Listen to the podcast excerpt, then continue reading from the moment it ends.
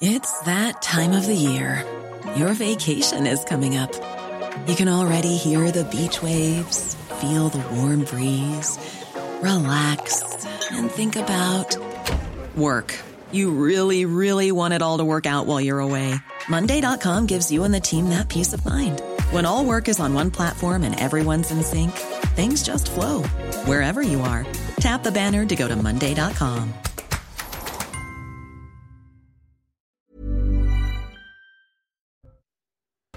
Le choc et l'émotion dans la commune de Tonins après le meurtre d'une adolescente de 14 ans. Disparue vendredi, son corps a été retrouvé le soir même dans une maison abandonnée. Déjà condamné pour agression sexuelle, le suspect a avoué très rapidement son crime. Mauvaise nouvelle pour l'équipe de France de football. Karim Benzema forfait pour la Coupe du Monde. Il souffre d'une déchirure à la cuisse, une blessure lors de l'entraînement ce samedi. Tous les détails dans le journal des sports. Un peu plus d'une semaine après l'arrivée des migrants de l'Océan Viking, l'échec de la gestion française. Ils ne sont plus que 15 dans la presqu'île de Gien. Pourtant interdits de territoire, 123 d'entre eux ont été remis en liberté. Le point sur place dans cette édition. Et puis, mobilisation ce samedi dans toute la France pour dire stop aux violences sexistes et sexuelles. Un appel de près de 90 associations, syndicats ou partis de gauche. Dans le viseur, l'impunité des agresseurs et une demande d'une loi cadre pour lutter contre ce phénomène.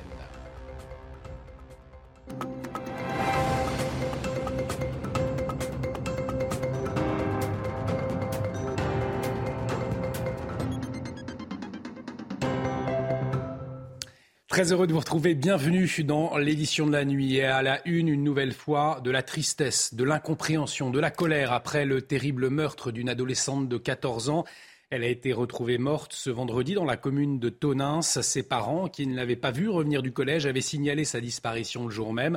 Un trentenaire placé en garde à vue a reconnu avoir étranglé la jeune fille. On va y revenir. Mais sur place, les habitants sont choqués. Certains ont déposé des fleurs devant le collège où était scolarisée la victime en classe de quatrième. Thibault Marcheteau. C'est une ville choquée, abasourdie par le drame. De nombreuses personnes ont tenu tout de même à se rendre ici devant les grilles du collège de Vanessa pour déposer un mot, une fleur, une bougie en l'hommage de la petite Vanessa, 14 ans, mais également pour soutenir sa famille dans ce drame. Certains ont accepté de répondre à nos questions. Je vous propose de les écouter. Ça fait un choc parce que quand tu apprends que quelqu'un a été enlevé, que tu as déjà vu, etc., ça fait bizarre. C'est proche de notre village, donc euh, ça nous touche personnellement on se sent concerné. C'est juste à côté de chez nous. Ça faisait bizarre en vrai, parce que ça aurait pu être moi ou, ou quelqu'un de ma famille. Donc, euh. Je suis une parente d'élève, j'ai ma petite fille dans la voiture qui fait la route matin et soir à pied aussi. Et euh, je me dis qu'à le même âge que cette petite fille, ça pourrait plus lui arriver à elle. Voilà. Donc euh, voilà, très touchée pour la famille, pour tout le monde tous nous parlent d'un collège tranquille, mais également d'une commune tranquille. On ne pensait pas que ça pourrait arriver dans notre ville, nous confiait tout à l'heure une maman. Ce sont des heures difficiles que s'apprête à vivre le village de Tonins, dans le Lot-et-Garonne. Et du côté de l'enquête, le procureur de la République à Agen, Olivier Naboulet, a pris la parole ce samedi. Grâce à la vidéoprotection et un travail minutieux, les gendarmes ont pu identifier rapidement un suspect. Il s'agit d'un homme de 31 ans. Et cet élément important et qui interroge également sur son suivi, il a été condamné en 2006 pour agression sexuelle. Il avait alors 15 ans. On écoute le procureur de la République d'Agen. Très rapidement, euh, ce monsieur, âgé de 31 ans, euh, va de lui-même dire aux gendarmes, je sais pourquoi vous êtes là. Et dans ses toutes premières déclarations, il indiquera euh, également assez rapidement aux enquêteurs avoir tué euh, cette jeune fille. Et il viendra euh, à dire l'endroit où le corps de cette demoiselle se trouve.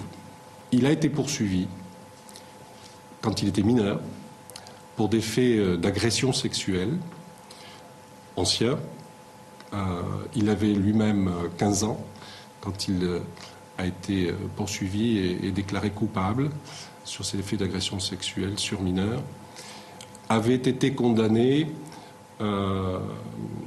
pour des faits commis en 2006 à une peine de 15 jours d'emprisonnement qui avait été intégralement assortie d'un sursis avec mise à l'épreuve pendant une durée de deux années.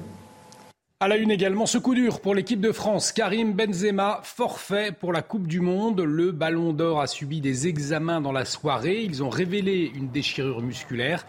Didier Deschamps peut désormais appeler un joueur jusqu'à lundi. Ce sera la veille du match contre l'Australie.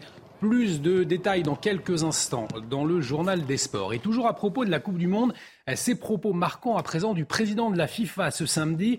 Une compétition au Qatar visée hein, par de nombreuses critiques sur la question des droits de l'homme. Et ce samedi, lors d'une conférence de presse inaugurale, le puissant patron du football mondial, Gianni Infantino, a surpris tout en dénonçant les leçons de morale de l'Occident, il a affiché son soutien aux populations victimes de discrimination ou de violence au Qatar. Écoutez-le. Uh, Aujourd'hui, je me sens qatari. Aujourd'hui, je me sens arabe. Aujourd'hui, je me sens africain. Aujourd'hui, je me sens gay. Aujourd'hui, je me sens handicapé. Aujourd'hui, je me sens travailleur immigré. L'actualité internationale marquée par la visite surprise ce samedi du Premier ministre britannique en Ukraine, une rencontre à Kiev avec Volodymyr Zelensky pour lui réaffirmer le soutien du Royaume-Uni. Euh, le président ukrainien qui s'est félicité de cette visite significative et utile pour les deux pays. Avec des amis comme vous à nos côtés, nous avons confiance dans notre victoire, a-t-il ensuite tweeté.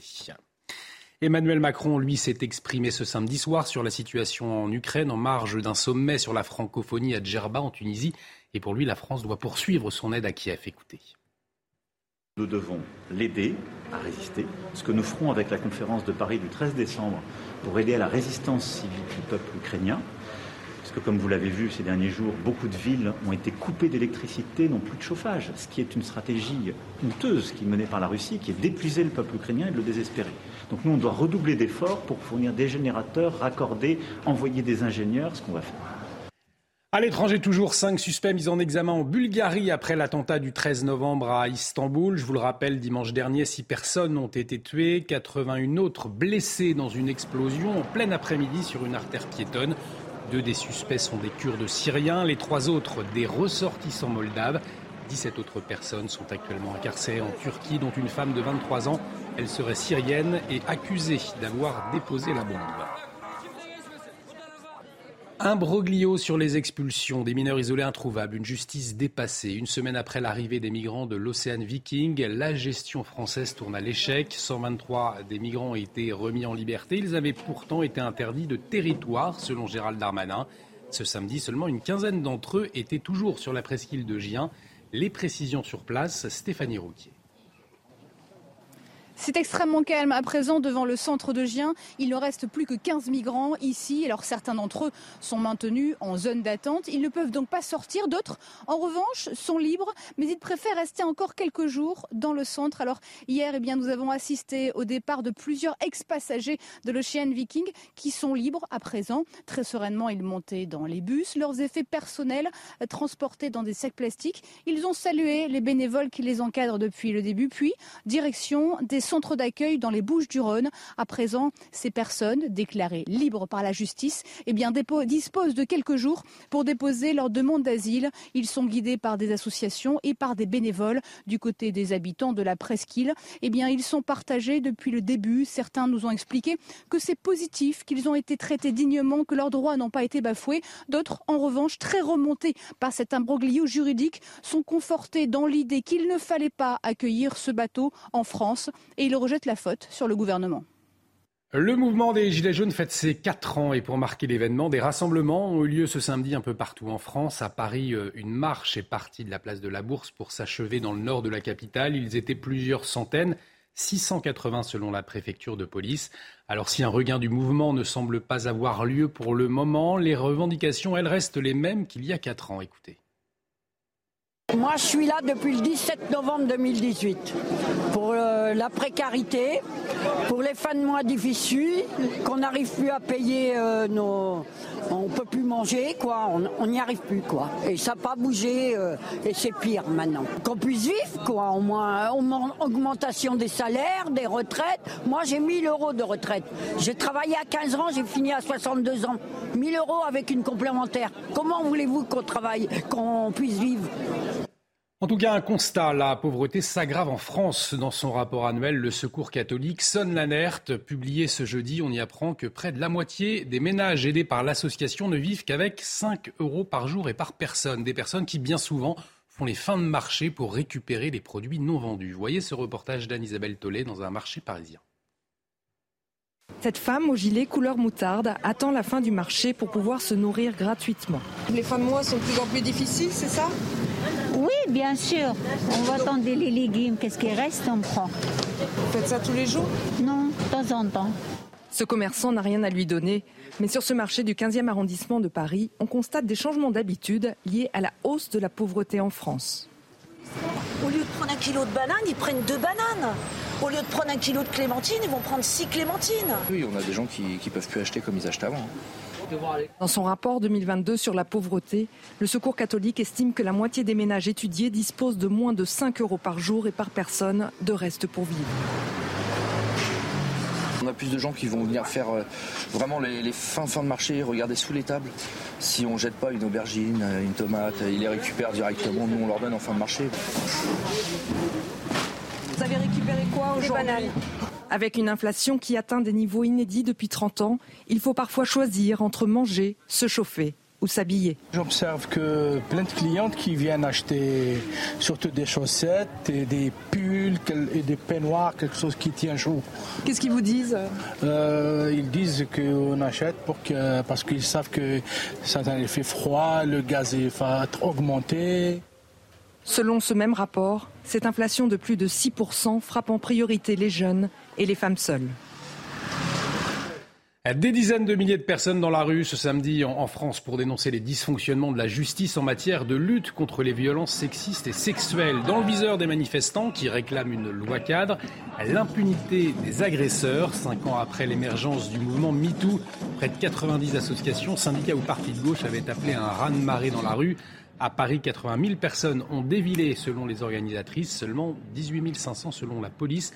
On écoute des participantes à cette mobilisation parisienne. Les féminicides ne cessent d'augmenter. Il y a encore quelques années, ça fait qu'augmenter. Là, on est déjà à 120. On n'est même pas à la fin 2020, 2022. On a déjà atteint quasiment les mêmes chiffres qu'en 2021. Moi-même, j'ai vécu euh, des violences et aujourd'hui, je suis capable euh, de prendre la parole, d'être là, d'être là physiquement, d'être là moralement et je veux le faire pour toutes les autres. Euh, les femmes qui actuellement sont, sont si mal. Il y a ce constat-là, on a 120 féminicides dans l'année.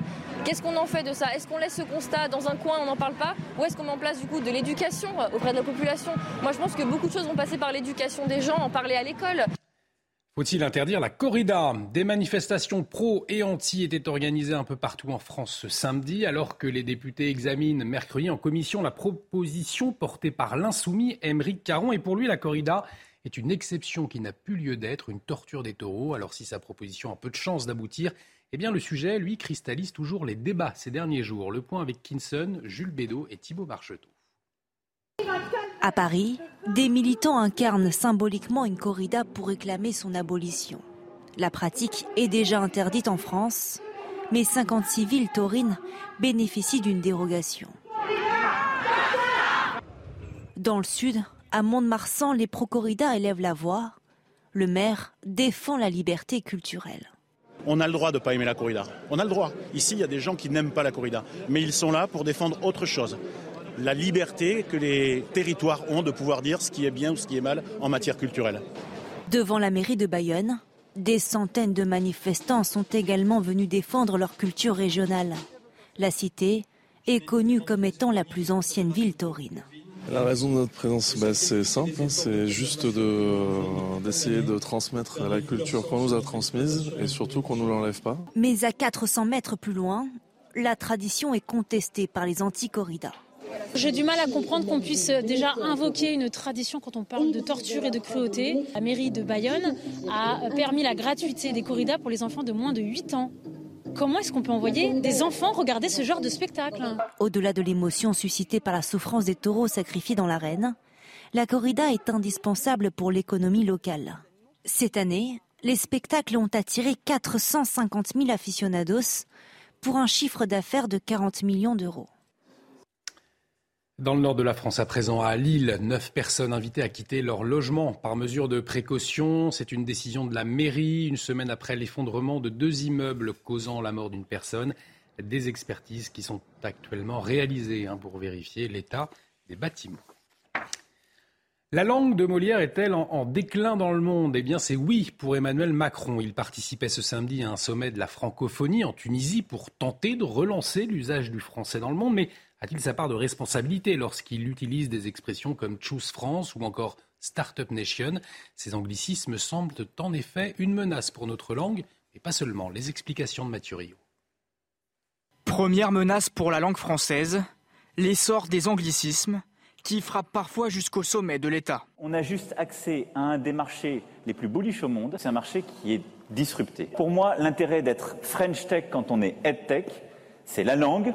Le franglais, un dialecte de plus en plus présent dans le monde des affaires, du tourisme et parfois de la politique, comme l'explique Sami Biazoni, co-auteur de Malaise dans la langue française. C'est ce qu'on appelle le globish, cet anglais matiné de français ou de, et de formes simplifiées ou calquées sur notre langue euh, que tout le monde ou tout le monde dans les grandes entreprises pratique presque au quotidien aujourd'hui. Et je crois qu'il y a eu en plus une, une mutation anthropologique euh, assez majeure finalement avec le Covid, puisqu'on a développé ces formes de communication à distance.